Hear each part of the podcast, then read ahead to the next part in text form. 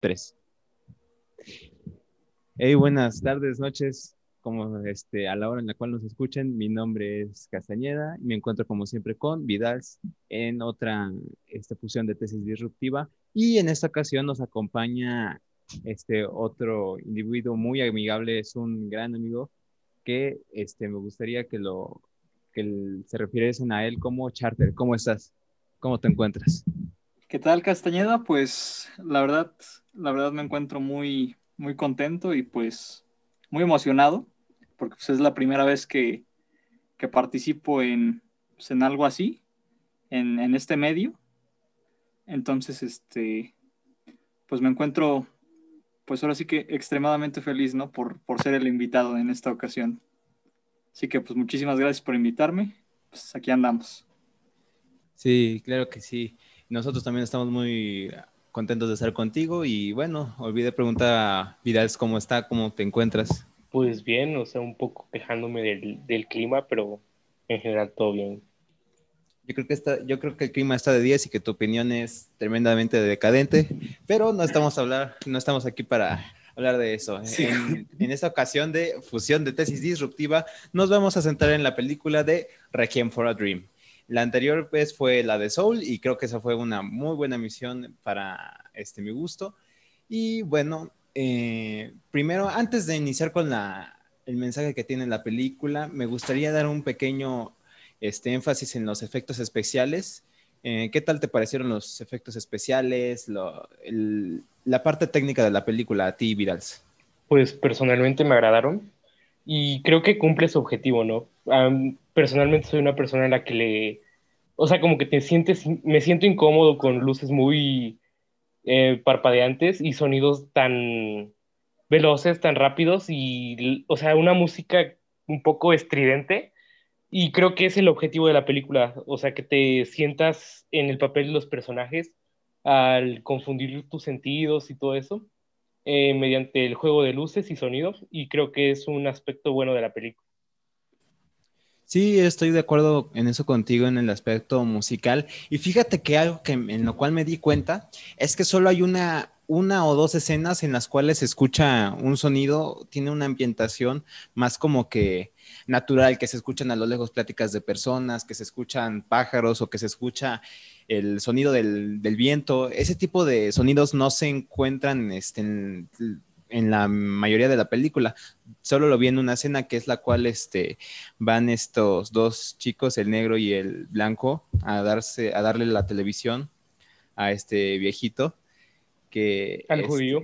Al judío ese mero. Y entonces, y eso me hace pensar que a lo mejor y es intencional todo este uso que de este, esta saturación de sonidos, como tú lo vienes mencionando, porque ese, ese, como tú lo dices, es el propósito correcto de, de, la película, que se vuelva algo agobiante, que se vuelva estresante el, el, sonido. Y de hecho, cuando vi unos cortes del director, había una escena en la cual estos tres muchachos tenían que mantenerse sin este, tomar ninguna sustancia y entonces ellos se alteran mucho, pero la alteración no es ahora por, la, por el ruido, sino por, este, por el silencio. Hay tanto silencio que se vuelve incómodo, que se ponen a ver un punto fijo en el espacio y simplemente se cansan y ya no aguantan y quieren este, al instante introducirse estas sustancias. Y bueno, yo también creo que es muy, muy bueno el apartado técnico y creo que la parte en la cual este, estos dos muchachos van a vender la tele, ya ves que se dirigen al, este, a venderla, y, pero la están moviendo y va empezando la canción, va empezando el requiem. Y se me hace una parte muy, muy buena debido a que está, hay mucha música, hay mucho movimiento. Este, y bueno, creo que esa es de mis escenas favoritas, pero por lo técnico.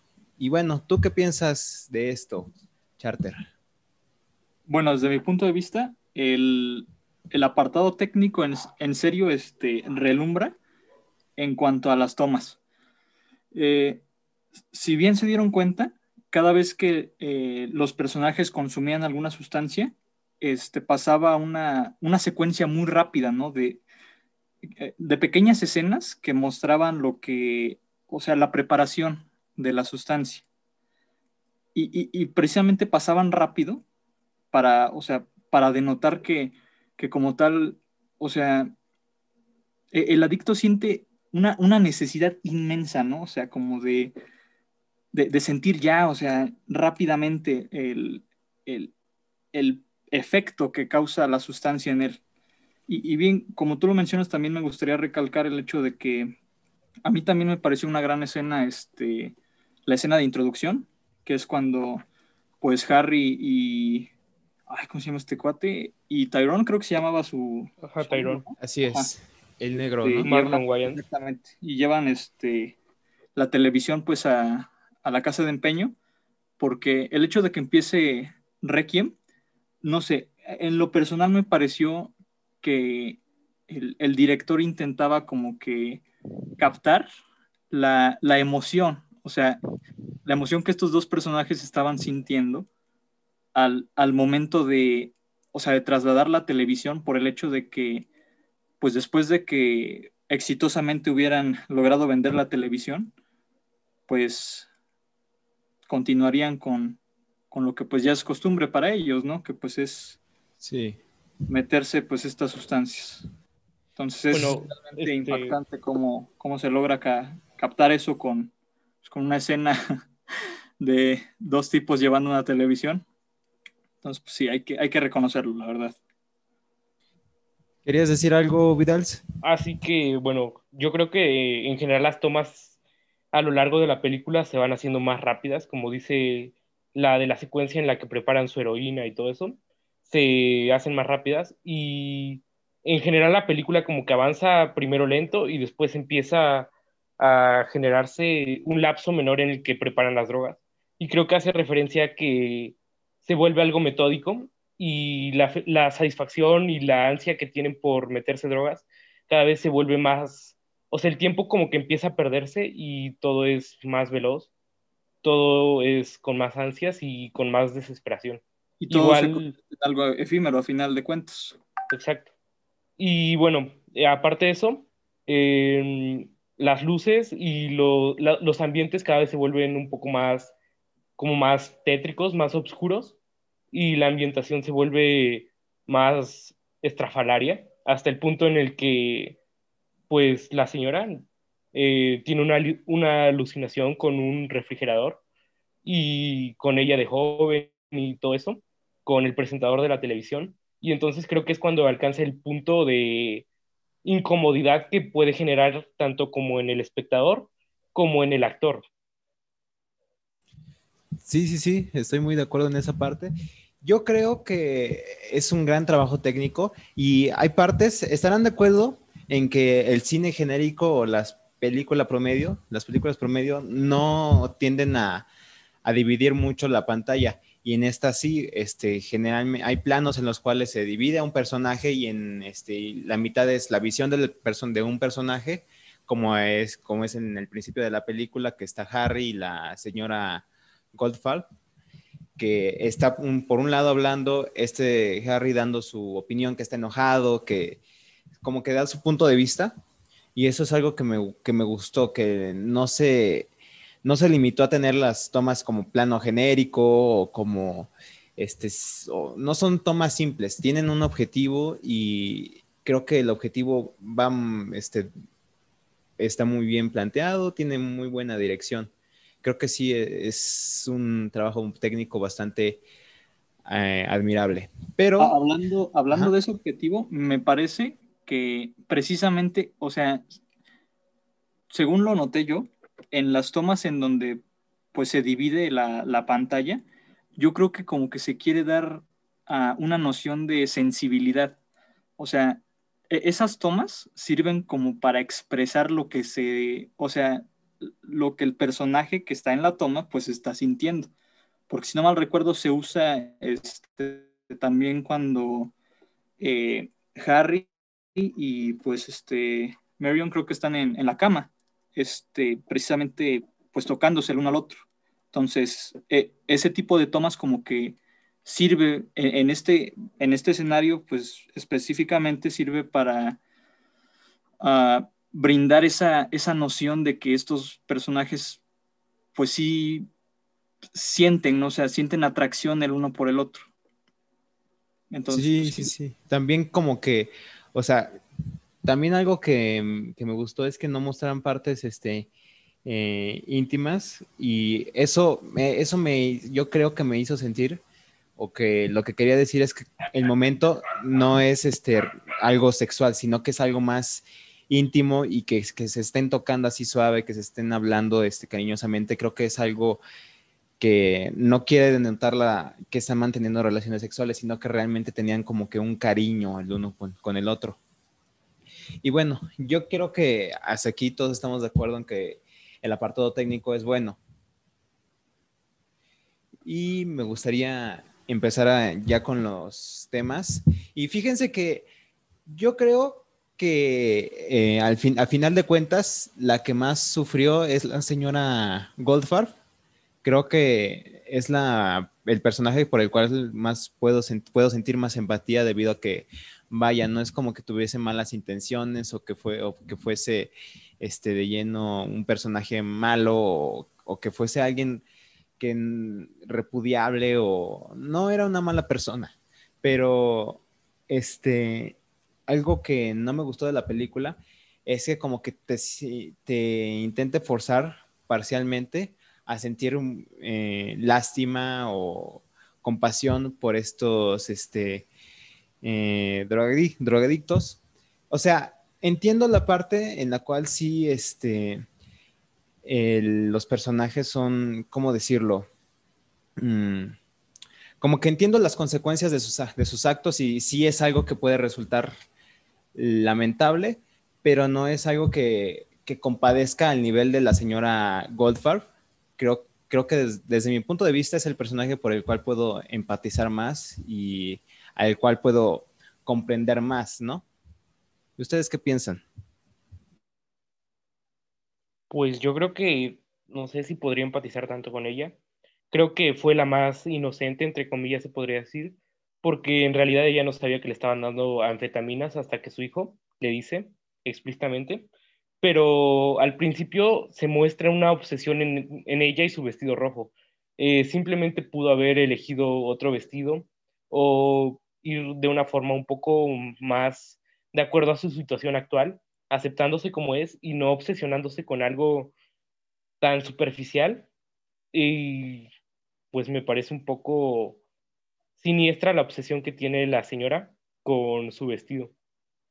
Que obviamente no, no, es su culpa que todo haya pasado como, como pasó, pero pues al, al, comienzo se, se podría decir que sí, porque eh, la obsesión nunca te lleva a ningún lado. O sea, creo que es la parte que te muestra la señora, la obsesión que tienes con lo material y la obsesión que tienes con tu cuerpo. Y bueno, los otros personajes te muestran otras facetas de las personas y la señora es la obsesión.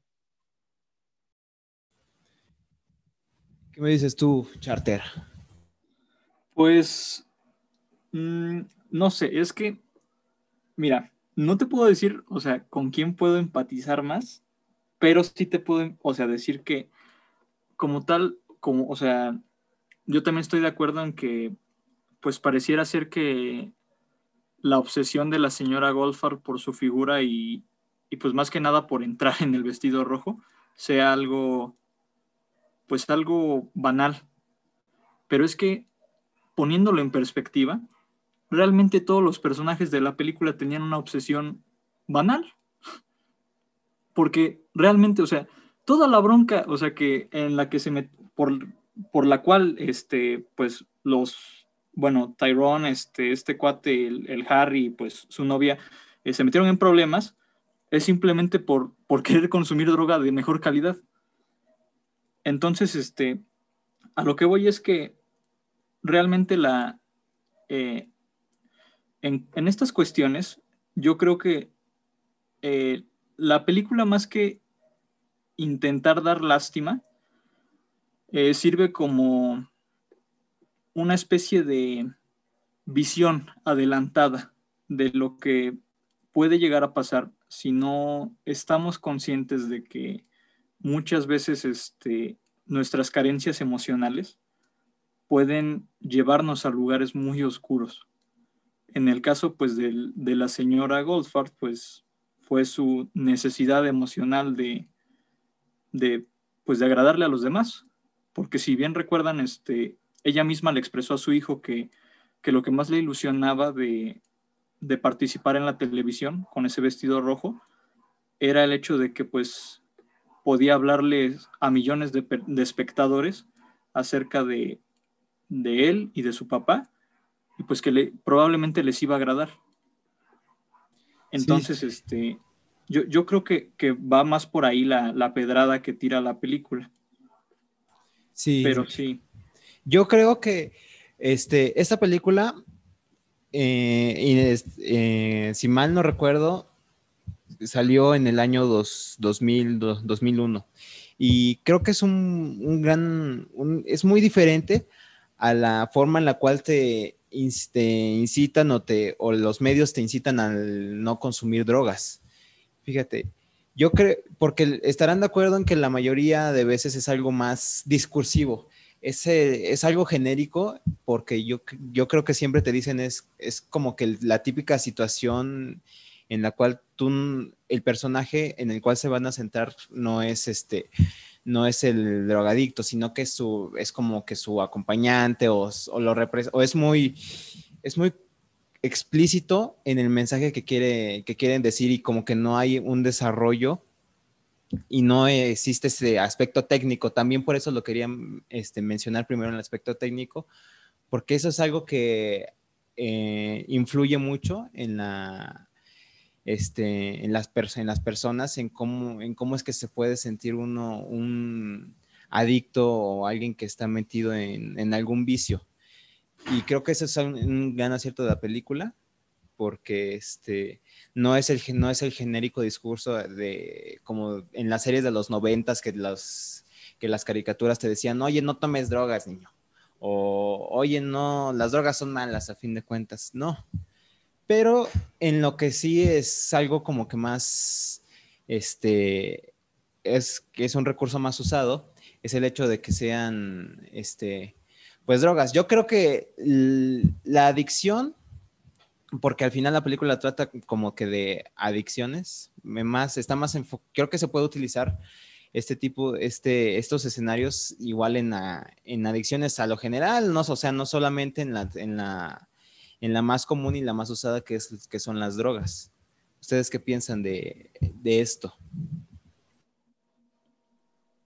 Pues bueno, creo que, o sea, no sé, sí me gustó el mensaje que te da la película de no a las drogas, no desde un punto de vista en el que, oye, si te drogas, jodes a tu familia, como en todas las películas, el alcohólico o el apostador que pierde la casa, la hipoteca a sus hijos y a su esposa. No, aquí te interior, o sea, te hace ver que te jodes a, a ti mismo y después te das cuenta de que jodiste a todo tu entorno. O sea, no solo, no solo te haces el mal a ti mismo, estás exteriorizando, pero también te da un punto muy bajo en el que te das cuenta en, el, en lo que te estás metiendo y te das cuenta que realmente lo primero que ves es bien, todo, todo bien, como la señora que empezó a, a adelgazar, y las, ellos que estaban en, pues, en éxtasis cuando consumían y tenían dinero. Y creo que ese es un punto que me gustó de la película, que haya dividido en estaciones, pues la trama. En verano creo que era, es cuando todo está bien, cuando todo está floreciendo y cuando están en, el, en, el, en la cúspide de su vida. Y después está en otoño cuando empiezan a decaer y el invierno que se supone es la parte más baja y más profunda de su adicción, en la que todo muere. Creo que es un acierto técnico y también discursivo que te, que te genera la película. Sí, estoy de acuerdo. ¿Y tú, Charter? Yo también le reconozco mucho a la película el hecho de que, ah, regresando al tema de los comerciales de los 80s y 90s, que fue pues donde estuvo estuvo grueso, ¿no? Ahí, sobre todo en Estados Unidos. sí, veías mucho al gordo Alberto decirte, no te metas drogas. Sí, exactamente. Y sobre todo, por ejemplo, los estadounidenses este, recuerdan mucho eh, el comercial de una, de una chava que o sea, que estaba cocinando y de la nada agarraba dos huevos y se decía, este, este es tu cerebro, este es tu cerebro en el crack, y, pues lo reventaba, ¿no?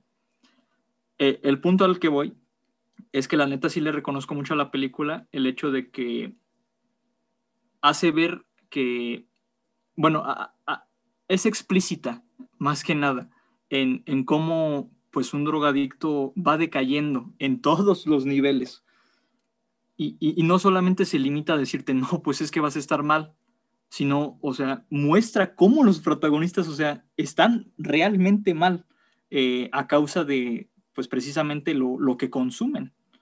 Entonces, e, e, eso sí se lo reconozco. No, no tuvo como que, mm, no nos, o sea, no simplemente nos dio a tole con el dedo en este, eh, en este apartado, ¿no? Sí, este, y bueno, también algo que me hizo como que pensar en la película es esto de que de la relación entre Marion y Harry. O sea, yo creo que es no es un no es una mal no es un mal elemento de como que de, de romance en la trama, porque hay veces en las cuales el romance queda además en, algún, en algunas películas, estarán de acuerdo. Eso tiene que. Y bueno, sí, sí, sí. Pero yo, y yo creo que también hace pensar respecto a las relaciones en las cuales están sustentadas con este con drogas y con, con adicciones, o sea, que tienen una dependencia que ambos tienen una dependencia. Pues más que nada, siento que la relación de Harry y de Marion, o sea, se basaba más que en la, en la droga como tal, en, e, en, la emoción, o sea, en, en, algo sumamente pasional. Y esto, o sea, se lo respaldo con el hecho de que, ¿recuerdan cuando ella y Harry entran a un edificio? O sea, y son cuidadosos y todo eso. ¿Y qué es lo que hace Marion cuando están a punto de salir del edificio? Ya se estaba gastando. O sea, no, antes. No es cuando baja la, la, ¿cómo se llama? La palanca y como que activa la seguridad. Exactamente. Activa ah, la, eh, la, alarma de seguridad. ¿Por qué? Ah, no, no más. Porque pues. Por emoción, nomás. Pues, se siente padre, ¿no? O sea que eh, el hecho de estar a punto de pisar la cárcel. Pero bueno, creo que es algo normal en, o sea, en, en el humano, que siempre que buscas a alguien o aunque no sea tu pareja, lo que buscas en esa persona es que te lleve a un punto de emociones en el que normalmente no estás, pero que ellos lo hayan llevado a un extremo en el que querían estar en la cárcel y se drogaban casi hasta morir, pues eso es, o sea, eso ya es el, punto, el punto final del, del ¿cómo se dice? Del, del romanticismo, del no, de... llevar por sus emociones a final de cuentas. Eh, exacto. Pero sí, pero sí, Yo, yo, estoy de acuerdo, o sea, a final de cuentas lo que, lo que buscamos en una persona es que pues nos haga sentir, o sea, cosas que no sentimos con nadie más. Pero pues, pues óyeme, hay que medirle bien el agua a los camotes porque pues... Sí, o sea, yo estoy de acuerdo en que naturalmente si una persona te atrae, si una persona, si tú tienes intención de tener una relación íntima con una persona, naturalmente te vas a hacer sentir en las nubes, te, vas te va a exaltar, te va a hacer sentir muy bien, pero es que eso de sentirse bien o de gozar, esos, esos elementos no estaban en la relación, o sea, estaban en, en la relación de Marion y Harry, pero estaban por la droga, no por, no por ellos mismos. O sea, es más, ni siquiera en la primera vez que los, que los vemos, creo que es cuando están en un sillón, si mal no recuerdo, que están acosados y, es lo primero que hacen. Lo primero que hacen es meterse este, drogas y después ya se dicen lo, se dicen lo bonito. no, creo que lo primero es cuando están en el parque. No, cuando ya están en el parque viendo en, un plano elevado, ajá, y llega él a abrazarla. Ajá. Marion ves que luego le empieza a comentar acerca de su situación familiar. Sí, pero, ya recuerdo. O sea, creo que su situación no solo se basa en las drogas, sino es como el fruto prohibido o buscar algo que no está a tu alcance, se podría decir, porque pues él es de una clase social inferior al de ella. Ella, si no mal recuerdo, tiene dinero, tiene su propio departamento. Su familia tiene, tiene dinero y la está prestando a ella. Lo que Marion busca, o sea, en Harry, es lo que como ella bien comentaba, o sea, lo, que sus papás no, o sea, no le daban, que pues era en este caso afecto y atención. Sí. Que pues Harry, aunque un afecto muy pasional, pero pues a final de cuentas le suministraba afecto. Sí, y eso es, y, y también se muestra con el otro sujeto como que, o sea, ese tipo, el novio, el, el pelón, el que lo estaban, el que sus papás le habían hablado para que estuviera con su hija, con esta Marion, o sea, ese tipo, pues se notaba como que sus intenciones igual eran nada más carnales, o sea, no tenía algo este, emocional, el sentirse bien. Claro que ese tipo era un depredador sexual, o sea. Eso sí. Este, pero bueno, yo creo que este, personalmente, enfocándose un poco más en, la, en lo que es el tener un noviazgo, una relación, es como que eh, el enriquecerse mutuamente, como que el, te, doy algo para que tú mejores y, yo te, y tú me das algo para que yo mejore, mejoramos y mejoramos juntos, ¿no? Yo creo que eso es algo este, muy esencial en una relación. Y yo creo que, este, vaya, lo único que se daban era, era droga y ya. Eso, y no es como que sea algo muy enriquecedor que digamos. Este, bueno, y no sé, ustedes como, bueno, ¿qué piensan acerca de la relación? Como... Pues es que, es que, o sea, mencionaba lo del hecho de que la relación era sumamente pasional eh, y lo mencionaba como algo negativo porque lo que pasa es que... Uh, sí, sí, sí, adelante. Si una relación, o sea, se basa eh, solamente en estos momentos, ¿qué va a pasar cuando, por ejemplo, no se droguen o cuando no se metan a invadir propiedad privada, o cuando no, no se sientan amenazados de alguna forma y eso los excite. Por, por eso siento yo que la relación de estos dos no iba, o sea, no era una relación sana, porque pues meramente se querían por, por las sensaciones que experimentaban juntos, no por, no por, pues por lo que llegaran a compartir o ni siquiera por el crecimiento individual o en pareja, pues, pues sí, pues e, eso está mal, son malos cimientos. Sí, mm, naturalmente. No, no, o sea, estoy...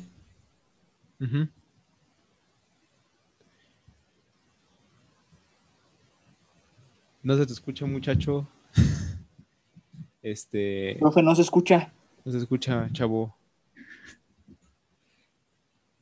y intenta mencionar algo. Este, bueno, habíamos mencionado lo de la pantalla partida. Sí. Y creo que en esos momentos es cuando se muestran los momentos de más lucidez o humanidad de los personajes. Cuando la mamá de Harry es buena, o se puede decir es normal todavía, es cuando se, se parte la pantalla y cuando Harry está mostrando su, su interés por lo material que ella tenía, es cuando se parte la pantalla. Y cuando ambos están acariciando y se están diciendo que se pueden que pueden ser una pareja buena es cuando se parte la pantalla. Creo que es los momentos en los que las personas se sinceraban más y en los que eran más como ellos eran, o sea, mostraban su verdadera cara. Sí. Y creo que es la mentira que tú te puedes crear eh, pensando en algo. Por ejemplo, decir, esta persona me da droga y esta persona me hace sentir lo que nadie más y con esta persona puedo llegar al punto de hedonismo que nunca he, alcanzado, entonces eh, la amo. O sea, el, amor creo que es una construcción que tú te haces en base de lo que a ti te gusta. Si tú amas comer, vas a construir una historia en la que la comida es lo máximo. Si tú amas la adrenalina, como en este caso, pues te vas a construir un amor en el que todas tus relaciones y todo lo que hagas sea en buscar placer y cumplir con tu hedonismo hasta un punto en el que pues todo va a terminar mal porque al fin y al cabo es lo que te da a entender la película y es lo que pasa en la vida real. Sí, pues sí. Es que lamentablemente uh, muchos tenemos una, una noción muy equivocada de lo que puede llegar a ser el pues la felicidad en primera instancia y el amor no es que yo sea un experto en, estos dos ámbitos o en la vida, no, para nada. Pero hay que estar conscientes de que la vamos a pasar mal. Sí. En gran parte de nuestra vida. Y fíjate, ahí dijiste algo este, que menciona parcialmente la película, que es el, los malos sentimientos. Yo creo que este Harry, si ven que en algún momento va en un taxi y que su mamá apenas le acaba de decir que ella se siente mal, que ella está depresiva, que extraña a su, marido y que lo extraña a él. Y yo pienso, y en, ese mismo instante, Harry pues decide este, drogarse, pasan las, las escenas que mencionamos, este, que son pequeñas y que son muy rápidas, y ya y se siente bien, o sea, o bueno, ni siquiera bien, se siente normal ya en ese punto ya la droga no, no era como para sentirse bien o para, para estar viajado, sino no simplemente para, para no sentirse mal. Yo creo que este es un pequeño punto escapista que menciona la, la película. Y vaya, es es que siento que en algunos puntos la película sí es es este, muy buena con su, con su discurso de no usar drogas y no ser explícito en ese discurso, pero también en algunos momentos siento que, no sé, que puede, que puede llegar a ser este, em, reiterativa, podría decirse, porque bueno, ah, no sé si quieran comentar algo respecto a lo que dije del escapismo. Pues bueno, yo siento que es reiterativa porque precisamente corresponde pues, pues casi a la perfección con lo que pasa en, una adicción. Vas a estar constantemente metiéndote sustancias, constantemente buscando sentirte bien, a final de cuentas, por medio de cualquier agente externo. Y, y, esa escena, más que nada, yo siento que, que refuerza mucho la parte de de demostrar que hay una que lamentablemente existe una codependencia, porque ya se había mostrado que cuando Harry estaba feliz, ¿qué era lo que hacía para estar más feliz? Ah, pues meterse droga. Y ahorita que Harry está triste, ¿qué es lo que hace Harry para dejar de estar triste? Ah, pues meterse droga. Entonces, e, e, eso también supongo que e, es un, es un gran punto sumatorio a la película. Pero sí, yo, yo creo que en cuestiones de, de lo repetitiva y reiterativa que puede llegar a ser, eh, se debe a, esto mismo, a, que pues a final de cuentas el patrón de conducta de, de una persona que lamentablemente está enfrentando un problema de adicción, pues, pues apunta a eso mismo, a ser constante, a ser repetitivo, a, no variar, vaya. Sí, es, es este yo pienso que en el, en el medio del, cine y de las series, yo creo que es, es, el más, es lo más cliché o lo más fácil el irse por el, por lo de las drogas, porque bueno, es, creo que es algo, si hubiese una escala, yo creo que es de las más, de las cuales te puedes hacer más dependiente y te puedes volver este, fácilmente un, un adicto. Otras serían como la comida o este, o como, vaya, es que cualquier cosa que te pueda dar gusto, un gusto físico, este, como, pues como lo digo, como comer, como este, pueden ser esto, estas sustancias, creo que esos son los, lo que más fácil te da una dependencia y te vuelve fácil, más fácilmente un, un adicto. Y, y creo que esto de sentirse bien directamente por consumir algo, este, creo que eso es un punto a tomar en cuenta para algo que te puede volver un, adicto.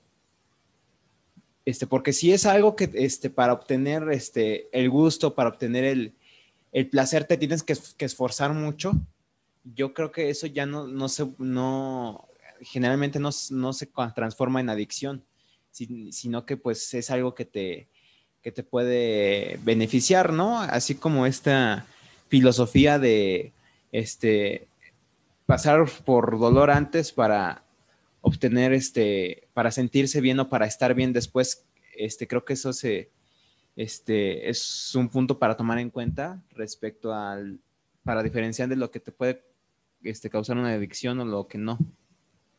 No, pero pues las drogas también te causan un dolor para después darte una supuesta recompensa. O sea, si te das cuenta, al final de la película te muestra todo el dolor que pasaron los personajes. Marion para conseguir droga y también Henry y Tyron, que pasaron todo el viaje hasta, hasta Florida y pues terminaron en la cárcel, o sea, todo para conseguir droga. Entonces, esa comparación, bueno, esa, esa métrica que tú dices de que lo que te causa sufrimiento al comienzo y después te da felicidad, no aplica para medir qué tan positivo o negativo es en tu vida, porque pues la droga también a veces es algo complicado de conseguir, a veces te meten a la cárcel o terminas sufriendo abajo de un puente, todo por drogarte y entonces pues no es una métrica, sino las dependencias existen y existen en ciertos niveles y todos dependemos, aunque no lo queramos aceptar de algo. Entonces hay que elegir dependencias que si te las quitan o te o en algún momento te llegan a faltar, puedas seguir viviendo con ellas. Obviamente te va a dar un bajón, pero pues aún puedes seguir adelante como de una forma sana. Creo que esa es como una métrica un poco más eh, real de lo que podría ser la felicidad. Puede ser. Más que nada, yo creo que o sea, una buena forma de también diferenciar eh, los buenos gustos y los malos gustos en este, en este ámbito es el hecho de, medir las consecuencias. Porque pues sí, yo también estoy de acuerdo este, con, con Oscar en el que a lo mejor no precisamente el hecho de que algo te haga sufrir mucho eh, que sea bueno. Eh, y, lo digo precisamente porque, por ejemplo, uh, en, cuestión de anfetaminas y este, y este rollo, simplemente hay que, hay que medir qué es lo que nos va a dejar el, hacer cada cosa en nuestra vida. Por ejemplo, simplemente hay que ponernos a pensar, bueno, me voy a meter esta, esta sustancia. ¿Qué es lo que va a pasar después de que pues ya me haya sentido yo bien? Ah, no, pues que me va a dejar este, pues me va a dejar eh, estos efectos y en su mayoría son negativos. Ah, ok. ¿Qué va a pasar si, por ejemplo, en lugar de andarme metiendo esto, voy a, pues voy a, a recibir ayuda, ayuda psicológica? No, pues estas consecuencias va a haber en mi vida. Y evaluar, simplemente evaluar las consecuencias. Y, y, más que nada, mm, eh, con esto quiero decir no que los, los adictos como que sean, sean personas que simplemente deciden, o sea, estar mal, o sea, por, por no prestarle o, por llevarle la contraria al mundo más que nada, sino que este, solamente digo que para saber si algo está, está bien hacerlo o no, hay que pues checar qué es lo que va a pasar después de que lo hagamos. Sí, sabes, yo pienso que es algo equivalente, porque, bueno, eh, cuando uno se pone a hacer eh, ejercicio, este es algo como, este, pongamos el ejemplo, yo cuando hago, cuando uno hace ejercicio eh, se desgarra el músculo y depende de la cantidad del, este, de qué cuánto te pueda desgarrar o qué cuánto, este, te pueda, este, cuánto pueda soportar, este, va a ser equivalente a la cantidad de fuerza que pues vas a obtener. Y yo creo que en, este, en estos casos como es son de las drogas, siempre el dolor es mínimo y, o sea, el dolor y todo este sufrimiento es mínimo y la recompensa es muy, este, es, es, muy alta. Yo creo, y yo creo que eso creo que a lo mejor es una métrica, a lo mejor como dice Vidals, más, yo creo que es una métrica más adecuada porque es como que el, placer que tú obtienes al, al principio, este, se te, te, lo va, este, la vida te lo va a compensar. Yo pienso que te va a quitar todo ese, ese placer que sentiste. Y bueno, eh, el siguiente punto que me gustaría tocar es respecto a los, a los personajes. Al principio ya mencionamos a la señora Goldfarb, pero ¿ustedes qué piensan de Harry, Tyrone y Marion? O sea, a nivel como de, de persona, no, no de escritura, sino como de persona. Si fueran una persona de, la vida real.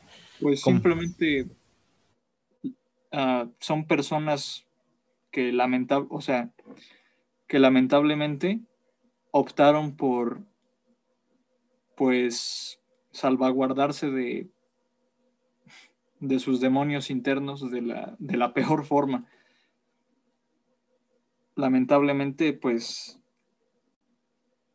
se han vuelto enfermos más. Y, y pues esta enfermedad es su, su adicción. ¿Y tú, este, qué piensas, Vidal?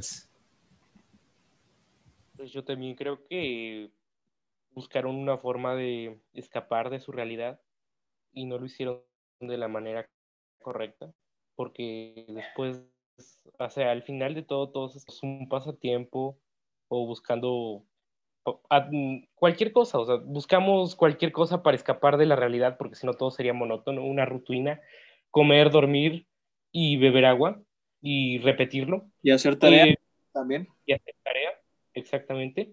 Pero ellos lo, lo llevaron al extremo y creo que los extremos siempre son malos. Siempre es un extremo en el que solo vives de una forma en la que, con las situaciones en las que lo más básico para vivir y una forma en la que buscas alcanzar lo que los demás no han alcanzado, eh, al fin de cuentas te va a dejar secuelas y consecuencias.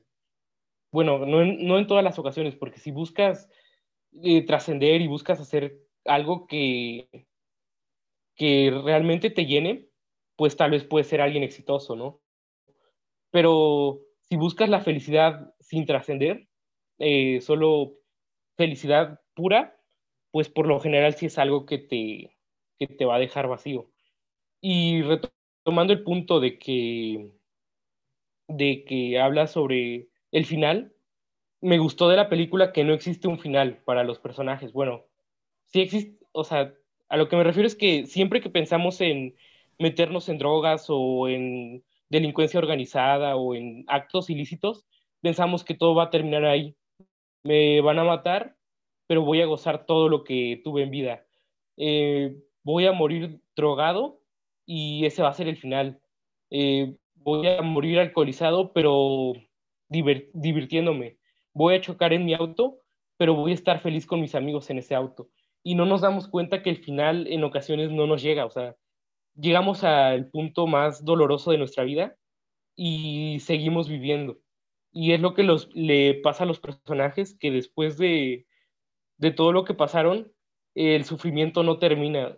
Y es una lección que te deja, bueno, suena ridículo, pero sí es como, es una lección que te deja de que no siempre las cosas van a salir como quieres y no siempre tu felicidad va a terminar en el punto en el que estás hasta el tope, estás high de felicidad, sino que tu felicidad puede terminar así o, o puede ser terminar de la forma más infeliz Sí, sí, sí. De hecho, de ahí viene el nombre de la película. Eh, por eso es, bueno, del libro, porque realmente es un libro. Requiem for a Dream. Se supone que es este, el Requiem, o sea, una marcha fúnebre para su descanso. O sea, ellos realmente ya no, después de todo lo que atravesaron, ya no van a poder descansar, ya no van a poder sentirse este, bien, sentirse tranquilos. Y también es por eso que al final se muestra a todos acostándose en una posición fetal, intentando como que dormir y como descansar. Y pues para finalizar, eh, ¿cuál fue su, el, personaje que más como que les gustó a nivel como de, escritura o como, o como personas? Yo, por mi parte, yo creo que el mejor personaje sí es la señora Goldfarb porque este, eh, se me hace difícil simpatizar o empatizar con los demás.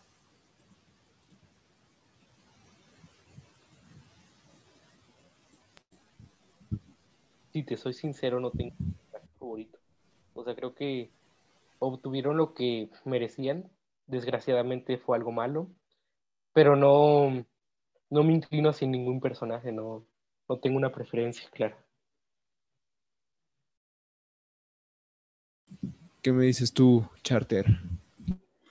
No, pues es que, es que está difícil, te digo, o sea, es que por una parte tenemos, por ejemplo, a, a Tyrone, que pues es un, un, chavo que pues siempre quiso tener pues aspiraciones altas y lamentablemente pues no se cumplieron.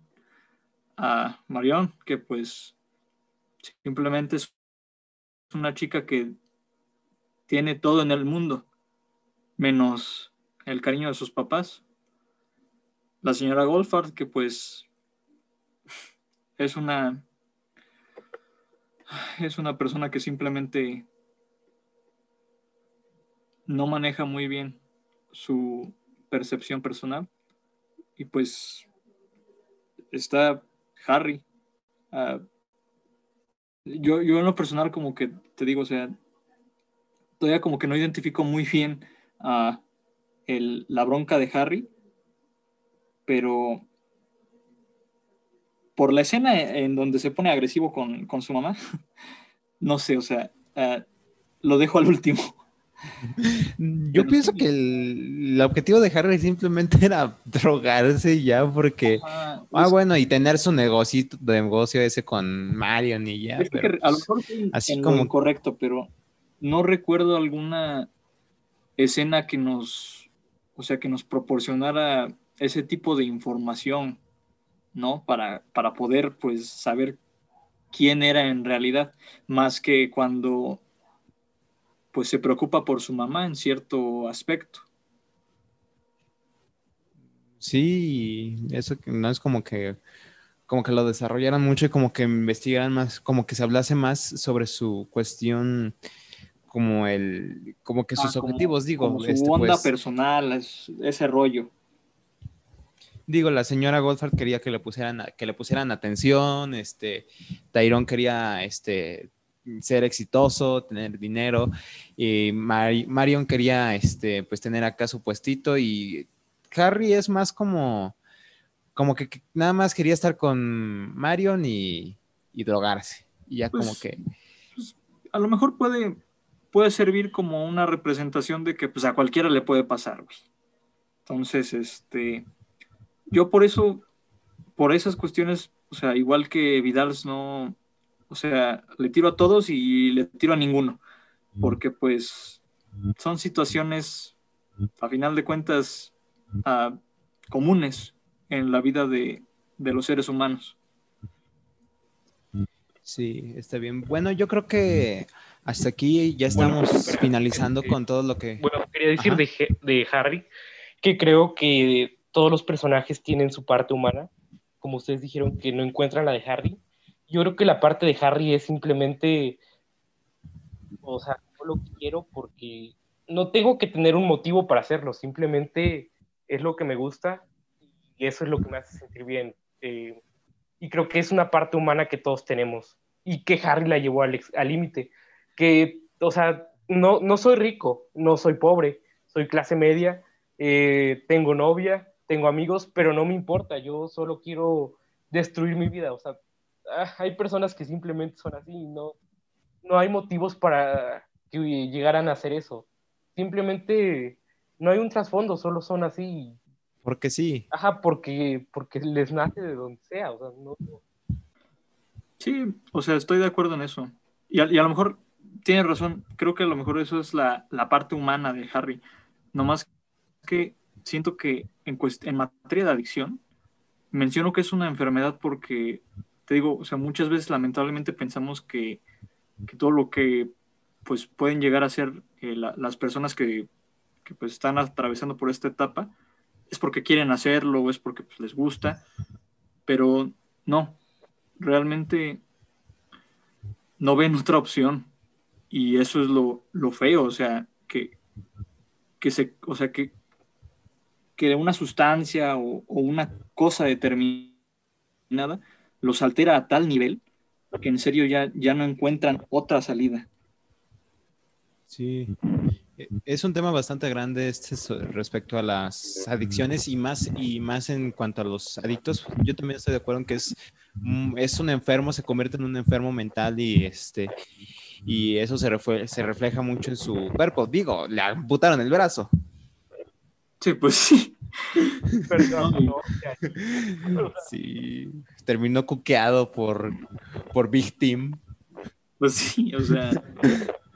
Sí, digo, por eso, o sea, hay. O sea, lo mejor sería tratar.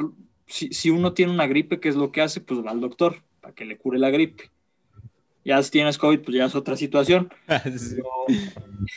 Pero, pues siento que sí, o sea, hay, hay que, suena difícil porque pues muchas veces yo entiendo que los adictos fuera de sus cabales hacen cosas, cosas muy cuestionables como, como Harry, por ejemplo. Este, casi casi vendiendo a su novia, ¿no? Para obtener dinero. Sí. Este, pero, pero pues es que es, la, es la mejor forma eh, de apoyarlos y, más que nada de que se conviertan en, personas funcionales de nuevo. Sí, sí, es como que algo que algo que necesitan los adictos y fíjate que ellos no lo tenían. O sea, dentro de, de su círculo eran simplemente adictos. Este, creo que ahí ese, ese era como que, como que también un problema que tenían ellos porque, o sea, en su círculo únicamente estaba integrado, integrado por adictos. Bueno, al principio, este, la, señora Goldfarb no era una adicta, pero este, la rechazaba a su hijo. Y bueno, es, ese también es el, es el problema. Y, como, y también la señora Goldfarb no tenía con quién este, socializar realmente porque, vaya, pues ella dice que no, como que no le importaban mucho las sus amigas, le importaba la atención que le daban, le gustaba eso. Sin embargo, no, no recibía ese cariño como el cual tenía este, su marido con él tal vez. Eh, y vaya, como que también la distancia con como se distanció con su hijo, eso la hizo como que más retraída y eso también es algo frecuente en los adictos, ¿no? Se retraen de los demás y dejan de convivir. Sí, pues te digo, o sea, los cambia, güey, o sea, neta lo hace salir lo peor, lo peor de, un ser humano. Sí, y bueno, pues este... Eh, ah, sí, otro punto que quería decir es que yo creo que, este, creo que sigo, es que sigo algo necio respecto a lo de las señora Golfa. A las, yo creo que sí, que sí la padeció bastante, porque digo, todos, todos los personajes perdieron algo, pero digo, Marion perdió su, este, su dignidad, se podría decir. Por vaya, porque diablos, ya se, este, se, vendía, se vendió su propio cuerpo por drogas. Harry perdió parte de su cuerpo y su libertad. Tyrone, pues nada más la libertad, porque ahora está, está terminó en presión. Pero la señora Goldfarb perdió la cordura y eso como que creo que sí es el... Está, está muy horrible. Sí, bastante. Eh, y bueno, ¿algo más que gusten comentar respecto a la película? Yo creo que sí estoy bien. Yo creo que ya no tengo nada más que comentar. Pues nada más que no sé, realmente no sé hasta qué punto está bien hacer las cosas. Pues en ocasiones hay personas que no quieren ayudar o sea, saben que la quieren, pero no lo aceptan y que, o sea, sí tengo un conflicto con eso de, de la, o sea, de, de, qué tanto te, te, tienes que encerrar en algo y de qué tanto tienes que aceptar algo, ah, porque en un momento estuviste lúcido y en un momento supiste en qué te metías. Y no, no sé, este, sí tengo, no, no sé, es un conflicto, no, es como un, como un problema personal eh, hasta qué punto te metes en idioteces. Y en ocasiones, como Harry, por, bueno, si tuviera que empatizar con un personaje más sería con él porque en ocasiones no sabes hasta qué punto de idioteces haces nada más porque sí y porque no sientes nada. Entonces, no sé todo lo que voy a decir. ¿Y qué tal tú, Charter? Yo pues recurro a lo mismo, simplemente aprecio mucho la película por, por mostrarnos las consecuencias que algunas de nuestras acciones pueden tener. Y no de una forma, pues, ahora sí que superficial o de una forma compleja, simplemente tal como es. Sí, sí, sí. Acción. Y bueno. Entonces, sí, buena película. Sí, yo también estoy de acuerdo en que es una buena película.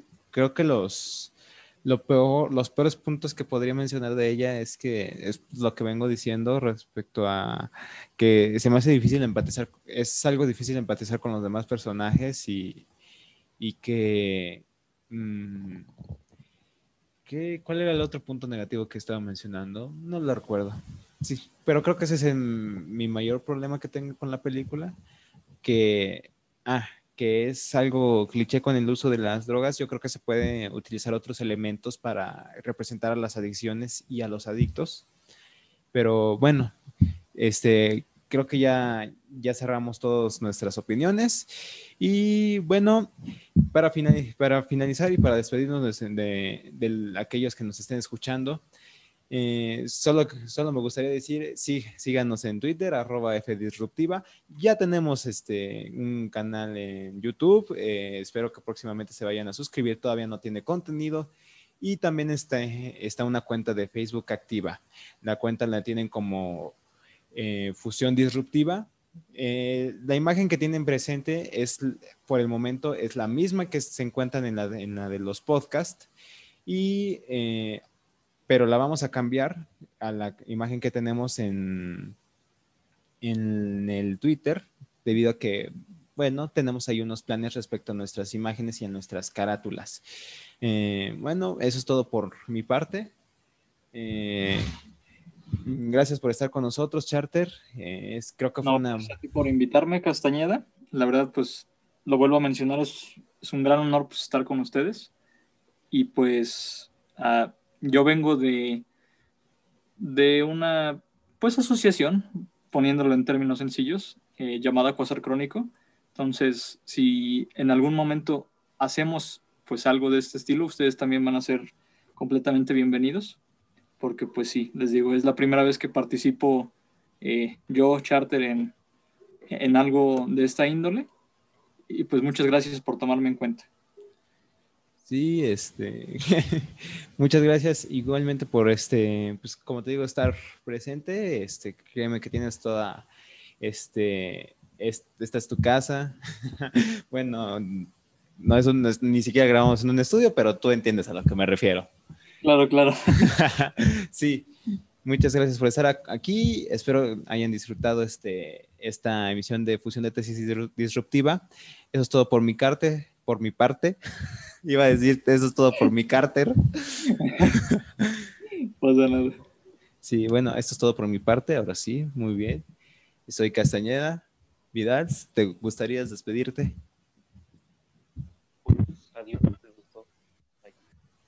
Bye. Hasta pronto. Cuídense.